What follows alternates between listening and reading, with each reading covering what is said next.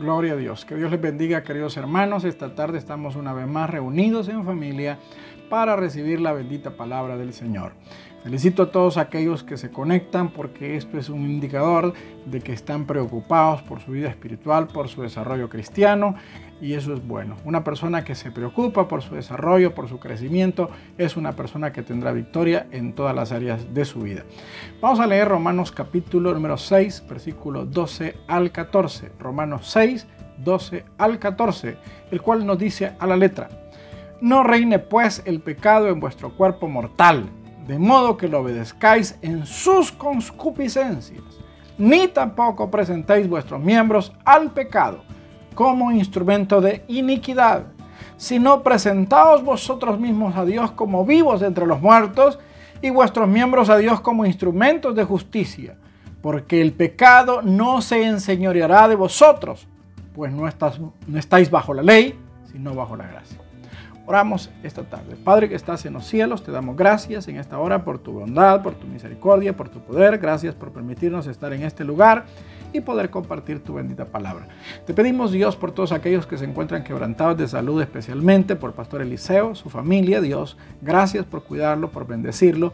Gracias por estar atento a las necesidades de nuestro hermano. Bendícelo y asimismo bendice toda nuestra iglesia y que tu Espíritu Santo nos ayude cada día, Señor. Gracias en el nombre de Jesús. Amén y amén. Gloria a Dios. Bueno, quiero compartir un tema que he titulado Cómo llevar una vida recta delante de Dios. Porque eso es lo que Pablo nos está pidiendo, que llevemos una vida recta delante de Dios. Y es lo que continuamente a nosotros nos pide a lo largo de toda la escritura, que llevemos una vida recta delante de Dios. Y aquí Pablo está diciendo que llevar una vida recta, contrario a lo que muchos creen, porque muchos creen que llevar una vida recta no es posible y argumentan y, dicen y están ahí como alegando y están como, como cuestionando el que uno les inste a llevar una vida recta delante de Dios. Pero Pablo está diciendo que es posible. Y es posible porque dice que ya no estamos bajo la ley, ¿verdad? Ya no estamos bajo el poder de la ley, sino bajo la gracia. Así que llevar una vida recta delante de Dios es posible. Es posible siempre y cuando nosotros querramos llevar una vida recta delante de Dios. Siempre y cuando nosotros estemos dispuestos a llevar una vida recta delante de Dios. Así que el tema es cómo llevar una vida recta delante de Dios y vamos a compartir algunas recomendaciones, ¿verdad? Que debemos de tomar en cuenta si queremos llevar una vida recta delante de Dios. Y la primera es que una vida recta es posible llevarla siempre y cuando tengamos una idea bien clara, bien definida, bien bien este, dibujada de lo que es la gracia. Vamos siempre en Romanos 6 a buscar el versículo 1 y 2, que nos dice, ¿qué pues diremos? ¿Perseveraremos en el pecado para que la gracia abunde? En ninguna manera. Porque los que hemos muerto al pecado, ¿cómo viviremos aún en él? Entonces, ¿cómo se lleva una vida recta delante de Dios teniendo una idea clara de lo que es la gracia? O sea, la gracia no es supergracia. O sea, hay personas que han creído que en la gracia uno puede hacer lo que uno quiera. Por eso es que se cuestiona mucho la doctrina de la seguridad eterna de la salvación.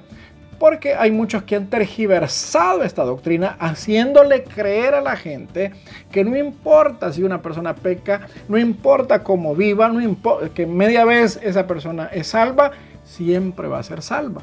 Entonces, hay gente que predica de esa manera, hay gente que predica o enseña de esa manera, enseña que la gracia es supergracia.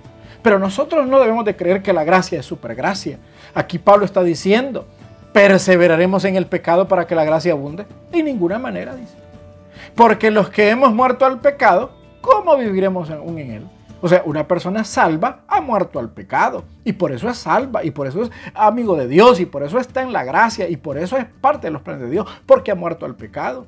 Entonces cuando vemos a un evangélico que eh, viene supuestamente a la gracia y estando en la gracia se dedica a vivir desordenadamente, ese evangélico realmente no ha entendido la gracia, por lo cual tampoco ha entrado en gracia o en un estado de gracia. Porque el que ha entrado en un estado de gracia ha muerto al pecado y como muerto al pecado ya no se siente atraído. Ojo, no quiere decir que no estemos expuestos. No quiere decir que no seamos tentados. Quiere decir que ya no nos sentimos cómodos, que ya no nos sentimos a gusto, que ya no nos sentimos identificados, porque hemos sido transformados, porque ahora vivimos en un estado de gracia. Entonces, ¿quién se va a mantener en santidad? Quien tenga una idea clara de lo que es la gracia. ¿Verdad? Porque hay gente que abusa, hay gente que... Mire, yo he conocido personas a lo largo de la historia que si se han reconciliado y, cuando hablo de reconcilio, eh, reconcilios públicos, porque ellos se fueron a pecar, porque ellos se fueron a vivir la vida loca y porque fueron a bailar a la discoteca y anduvieron echándose los tragos y anduvieron fornicando y luego regresan como que son pollos comprados a la iglesia, dicen que reconcilian y pasan unos días que se creen más santos que a saber quién hasta andan exhortando a los demás y luego recae nuevamente. Esa gente en realidad no ha entendido lo que es la gracia. Entonces, para poder vivir en santidad, primero hay que tener una idea bien clara, bien definida de lo que es la gracia. Número dos, dice el versículo 3 y 4. ¿O no sabéis que todos los que hemos sido bautizados en Cristo Jesús hemos sido bautizados en su muerte? Porque somos sepultados juntamente con Él para muerte por el bautismo, a fin de que como Cristo resucitó de los muertos para la gloria del Padre, así también nosotros andemos en vida nueva. Entonces, ¿quién va a mantenerse en santidad? ¿Quién va a vivir en santidad? ¿Quién va a lograr eh, superar el pecado y vivir una vida diferente, una vida nueva, una vida de bendición? Aquel que sepa valorar, que valore adecuadamente el sacrificio de Cristo. Óigame, la salvación, algunos dicen que es de choto. Una vez le pregunté a una persona en una reunión, bueno, a varias personas les pregunté, que cuánto costaba la salvación y alguien dijo, es de choto, hermano. O sea, tener ese concepto de la salvación también es erróneo. Es verdad que la salvación es por gracia y es verdad que a nosotros no nos costó nada. Pero eso no significa que no cueste nada. El que a mí no me haya costado nada la salvación no significa que la salvación no cueste nada. Claro que la salvación cuesta y la salvación cuesta la sangre de Cristo. Cristo padeció, Cristo murió, Cristo querido fue crucificado, Cristo eh, fue sepultado porque Cristo pagó por nuestra salvación. Por eso cuando nosotros eh, conmemoramos la Santa Cena, hacemos memoria de los padecimientos de Cristo para traer al alma, para traer al corazón una especie de recordatorio de lo que la salvación cuesta, porque la salvación a mí no me costó, pero eso no significa que no cueste nada, a Cristo le costó y el que sepa valorar la, salvación, el que sepa valorar el sacrificio de Cristo, el que sepa valorar la cruz, el que sepa valorar la corona de espinas, la lanza, los látigos, el que sepa valorar los clavos, porque Cristo pasó por todo eso para que usted y yo seamos salvos. Quien valora el sacrificio de Cristo va a luchar por vivir en santidad. Número 3, quien, versículos 5 y 6 dice, porque si fuimos plantados juntamente con Él en, la semejanza de su muerte, así también lo seremos en la de su resurrección.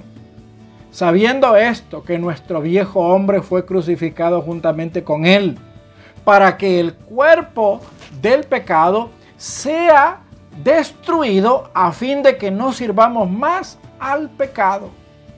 Porque si fuimos plantados juntamente con él en la semejanza de su muerte, así también lo seremos en la de su resurrección. Sabiendo esto, que nuestro viejo hombre fue crucificado juntamente con él para que el cuerpo del pecado sea destruido, a fin de que no sirvamos más al pecado. ¿Quién logrará vivir en santidad aquel que luche arduamente por ser diferente. Dice, sabiendo esto que nuestro viejo hombre fue crucificado. ¿Quién va a vivir en santidad? El que luche arduamente por ser diferente. O sea, cuando decimos que nuestro viejo hombre fue crucificado, significa que a la nuestra naturaleza pecaminosa se le quitaron las armas, se le quitó el poder. Es cierto que algunos de nosotros en el pasado fuimos adictos eh, fuimos adictos a, sustancias, a licores, al sexo posiblemente, o, a muchos eh, pecados que, que nosotros practicábamos. Pero en la cruz el Señor le quitó la garra, le quitó el colmillo a esos pecados y ahora esos pecados, aunque todavía permanecen en nosotros, aunque todavía nosotros estamos expuestos o nos sentimos atraídos por ellos, ahora ya no tienen poder sobre nosotros. Ahora solo basta que usted luche por ser diferente, luche por, por, no sucumbir, luche por no hacer caso, luche por, por no dejarse arrastrar, luche por, por no dejar que esto le venga a de ninguna manera a significar un problema a significar un problema. Nosotros tenemos que luchar, tenemos que esmerarnos, tenemos que esforzarnos por ser diferentes. Es fácil decir, ah, ni modo, me caí. Ni modo, me caí. Hay gente que así dice, ni modo, ¿verdad? ¿Yo qué le voy a hacer? Ahora lo único que queda es reconcilio. No, queridos, hay que luchar, hay que esmerarnos, hay que contender hasta la sangre, hay que, hay que someter nuestros deseos, nuestras pasiones, hay que someter eh, este enemigo interno que vive con nosotros, este enemigo que nos acecha, este enemigo que, que nos quiere hacer la vida imposible, que nos quiere destruir. Entonces, eh, cuando nosotros luchemos arduamente en contra de nuestros deseos pecaminosos y, y, luchar arduamente porque estamos en facultad, estamos en poder, estamos en capacidad de dominarlo porque el Señor lo crucificó, fuimos crucificados también con Él. En un, en un, sentido simbólico. Fuimos plantados juntamente con Él en la semejanza de su muerte, así también lo seremos en la de su resurrección. Ahora nosotros tenemos que andar en vida nueva, tenemos que vivir de manera diferente, podemos vivir de manera diferente si así lo queremos. El problema es que hay gente que no quiere, hay gente que es conformista, hay gente que, que, es hasta chabacana, voy a decirlo, chabacana, gente que, que no, no, no, hacen la más mínima, el más mínimo esfuerzo por vivir de acuerdo como, como Dios manda. Y obviamente por esa razón no pueden vivir en santidad. Entonces el número 3 dice que hay que luchar arduamente por ser diferentes, por ser diferentes. Número 4, versículo 7 al 9 dice, porque el que ha muerto ha sido justificado del pecado. Y si morimos con Cristo, creemos que también viviremos con Él sabiendo que Cristo, habiendo resucitado los muertos, ya no muere. La muerte no se enseñoreará más de Él. Amén. Entonces, ¿quién va a lograr vivir en santidad? Bueno, va a lograr vivir en santidad quien se afarre de manera fuerte a sus promesas. A las promesas que la Biblia nos hace. La Biblia nos dice que hemos sido justificados del pecado. Ser justificado es ser declarado justo por Dios. Es decir, nosotros éramos culpables. Éramos culpables. Estaban todas las pruebas en contra de nosotros. Usted y yo, queridos hermanos, no éramos ningunos inocentes. Éramos pecadores. Pecadores de entre los hombres, pecadores de los peores. De los más viles, de los más horrendos pecadores. Eso éramos. Pero viene Cristo y a través de su sacrificio nos justifica. Eso significa haber sido declarado justo. Usted delante de Dios ya no es un pecador. Ahora delante de Dios usted es una persona que está limpio, un, historial limpio. Usted lo que tiene es un historial limpio. Cuando usted va a, sacar su solvencia de antecedentes penales, en algunos casos eh, la gente va porque sabe que no tiene eh, ningún tipo de expediente pendiente, no hay una orden de captura, no hay algún tipo de, de ¿cómo decir?, este, asunto pendiente con la ley. Pero quienes no van, ¿A quienes no van a sacar sus antecedentes? ¿Para qué dice si no me los van a dar? Ahora bien, cuando nosotros venimos a Cristo, nosotros teníamos un historial delictivo, un historial eh, de, pecado, y, ahí estaban los libros, ahí estaban los libros que nos acusaban. Y, la Biblia dice, toda palabra ociosa que salió de esta boca daremos cuenta. Esto es cuando no estamos en Cristo. Entonces venimos y, dice que toda palabra ociosa, hasta las palabras nos, nos estaban siendo registradas ahí. Estábamos amolados. Estamos terriblemente amolados. Pero dice ahora que fuimos justificados. Y luego dice en el 8, y si morimos con Cristo, creemos que también viviremos con Él. Sabiendo que Cristo, habiendo resucitado a los muertos, ya no muere. La muerte ya no se enseñorea más de Él. Y si morimos con Cristo. Otra vez, arriba dice que fuimos crucificados. Ahora dice que morimos. O sea, Cristo muere en lugar de nosotros. Cristo nos representa. Cristo representa a todos los seres humanos que eh, nos, acercamos a Él por la fe, ¿verdad? Entonces, ahora nos justificó porque morimos. Nos justificó porque nosotros ahora hemos creído en Él. Así que hay que aferrarnos firmes a sus promesas, las promesas de que ya morimos con Él. Ya morimos, ya, ya, ya, ya morimos al pecado. Ya pagamos nuestras deudas, ya pagamos nuestras jaranas. Aunque quien murió fue Cristo, en un sentido simbólico morimos nosotros con Él. Por eso somos justos. Por eso somos nuevas criaturas.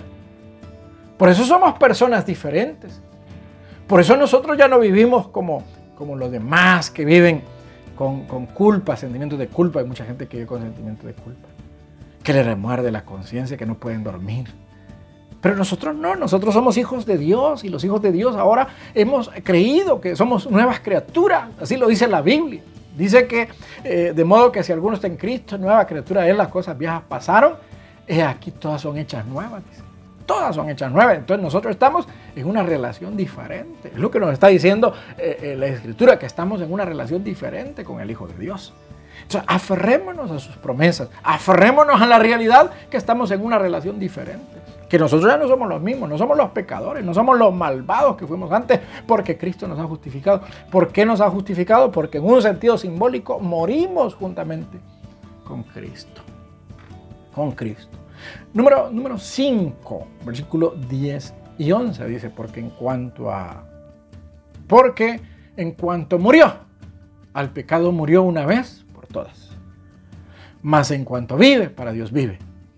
Así también vosotros, considerados muertos al pecado, pero vivos para Dios en Cristo Jesús, Señor nuestro. ¿Quién podrá vivir, queridos hermanos, en santidad? Quien se tome muy en serio la vida cristiana. Porque, en, porque en cuanto murió, al pecado murió una vez por todas, más cuanto vive, para Dios vive. Así también vosotros, considerados muertos al pecado, pero vivos para Dios en Cristo Jesús. Cuando nosotros nos tomemos la vida cristiana en serio, porque hay gente que le gusta jugar, hay gente que le gusta jugar. Mire, y a veces por las preguntas que le hacen a uno, una muy recurrente de los jovencitos es, eh, hermano, ¿y será que uno puede tener una novia impía? Esa es una pregunta muy recurrente de los jovencitos. Otra pregunta muy recurrente es, eh, hermano, y, si me caigo, puedo reconciliar? y si cometo tal pecado, el Señor me perdona. Y si aquí, y si voy a un baile, y si salgo bailando en un punto artístico en la escuela, y si, y si me disfrazo, y si voy aquí, y si voy allá. Es horrible. Es horrible cuando uno ve que en la gente no hay compromiso. Es horrible cuando uno ve que en la gente no hay seriedad. Uno ve que en la gente no hay seriedad por las preguntas que le hacen a uno. Porque uno se, imagina que lo que están pensando es, ah, bueno, a ver qué me dice para, para, ver si lo hago o no lo hago. No, la vida cristiana tiene que ser tomada en serio. Tiene que tomarse en serio. Dice la Biblia que si morimos para el pecado, morimos de una vez. Morimos de una vez. Si nosotros morimos, ya morimos. O sea, no tenemos que andar pensando que, si, si, salgo de cachiporrista en la banda de guerra, que, si salgo en un punto artístico bailando una canción de reggaetón, pero, pero ojalá que no me vea nadie de la iglesia, porque, porque si me ven me van a quitar el privilegio. Sí, el privilegio es lo de menos, hermano. El privilegio es lo de menos. El problema es la salvación. Que lo que usted está evidenciando con este tipo de conductas es que usted no la ha conocido, no ha conocido a Cristo, a usted no le ha amanecido. ¿Quién va a vivir en santidad de verdad? Quien se tome en serio la vida cristiana. Por eso Pablo dice a Timoteo, ten cuidado de ti mismo y de la doctrina. Persiste en ello. Porque haciendo esto, ¿verdad? Salvarás a ti mismo y a los que te oyeren. Ten cuidado de ti mismo. La vida cristiana tiene que tomarse en serio. La vida cristiana tiene que tomarse con mucha seriedad. No podemos andar por la vida jugando de que somos cristianoides o que... No, no, debemos tomarnos la vida en serio. Dice la Biblia, el que piensa estar firme, mire que no caiga. Hay gente que se cae, pero, pero no es porque se deslizó, sino que ellos andaban viendo a ver en qué cáscara se paraban. Andaban viendo en qué cáscara se paraban. Usted no tiene que andar jugando con el pecado, tiene que andar jugando con el mundo, no tiene que andar jugando con el diablo. Usted es un hijo de Dios. Y si, es hijo de Dios, y usted ahora es un hijo de Dios, y usted vive para Dios, compórtese como tal, haga las cosas como Dios manda, viva como Dios manda, ubíquese. Ubíquese. Porque el diablo no juega. Dice la Biblia que anda como león rugiente, viendo a ver a quién devora, y evidentemente va a devorar a los que andan descuidados, a los despistados, a, a los que se les va la piscucha, a los desorientados, eso es lo que va a agarrar el diablo. Pero si nosotros queremos vivir una vida santa, si queremos vivir una vida impecable, si queremos llevar una vida ordenada delante de Dios, debemos de tener cuidado. Debemos de tener cuidado. No podemos andar jugando con las cosas de Dios. La vida cristiana, la vida de iglesia se toma en serio. Esto no es un juego, esto no es un, un pasatiempo, no es un hobby. No es un hobby. Vamos a hacer entonces un recuento. Pablo dice, no reine pues el pecado en vuestro cuerpo mortal, de modo que lo obedezcáis en sus concupiscencias. Ni tampoco presentéis vuestros miembros al pecado como instrumentos de iniquidad, sino presentaos vosotros mismos a Dios como vivos de entre los muertos, y vuestros miembros a Dios como instrumentos de justicia. Porque el pecado no se enseñoreará de vosotros, pues no, no estáis bajo la ley, sino bajo la gracia. Pablo está diciendo, anden en santidad. Anden en santidad y se acabó.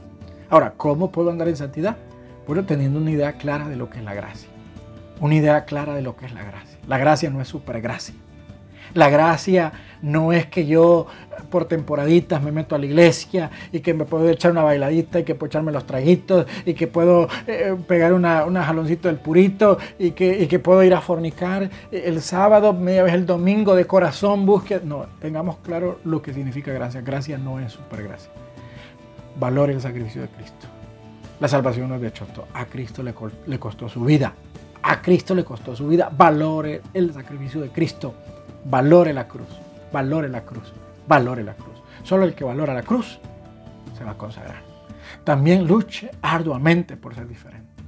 El escritor de los Hebreos dice, vosotros no habéis contendido hasta la sangre, no habéis contendido aún hasta la sangre. Es que mire, uno no se va a dejar guiar. Esto del, del, pecado es terrible, hermano, pero uno tiene que luchar, uno tiene que esmerarse, uno tiene que, que hermano, esforzarse. Luche por ser diferente, arduamente luche por ser diferente, luche. Y tenemos acá también que aferrémonos a, a las promesas de Dios, aferrémonos a sus promesas. Ya no somos los mismos, Dios nos ha cambiado, somos nuevas criaturas, tenemos una posición diferente delante de Él. Él es nuestro Padre, nosotros sus hijos. Hemos sido eh, determinados o hemos sido apartados por Dios para salvación, para vida eterna, para consagración. Dios tiene planes eternos para cada uno de nosotros. Aferrémonos a las promesas. Y por último, tómese en serio, muy en serio, la vida cristiana. Tómese en serio la vida cristiana. Y si usted se toma todas estas recomendaciones al pie de la letra, yo le aseguro que usted es una persona que va a vivir una vida santa, una vida recta, una vida productiva incluso en los caminos del Señor. Una vida productiva. Los que usted ve que entran, salen, entran, salen, se reconcilian, se levantan, reconcilian, un día andan bolo, otro en zumba, y, bailando o, acompañados y, y, relajeando y otra vez sirviendo, eso, eso no son nada. Uno en la iglesia les da chance de vez en cuando porque ni modo. Pero, pero yo dudo que esas personas alguna vez hayan conocido al Señor. Porque si usted ha conocido al Señor, usted se va a consagrar para Dios. Así que, ¿se puede vivir en santidad? Pablo dice que sí porque la obra de Cristo a favor de nosotros es una obra completa. Amén. Vamos a orar. Vamos a darle gracias al Señor por esta hermosa palabra. Padre que estás en los cielos, acá nos dices a través de esta escritura que ser salvos es factible, es viable, es algo que se puede lograr, pero que obviamente nosotros tenemos que tener eh, todo bien definido, ¿verdad? Y querer ser personas santas. Te pido en el nombre de Cristo que bendigas a cada uno de los que me oyen, a los que me escuchen. Y si alguna persona por alguna razón se está reconciliando o está aceptando a Cristo, te pido en el nombre de Jesús que obres en su vida, Señor, para la gloria de tu santo nombre. Gracias, Padre bueno, gracias en el nombre de Jesús. Amén y amén. Gloria a Dios. Que Dios les bendiga, queridos hermanos. Eh, esperemos que este tema haya sido de bendición para sus vidas. Nos vemos pronto.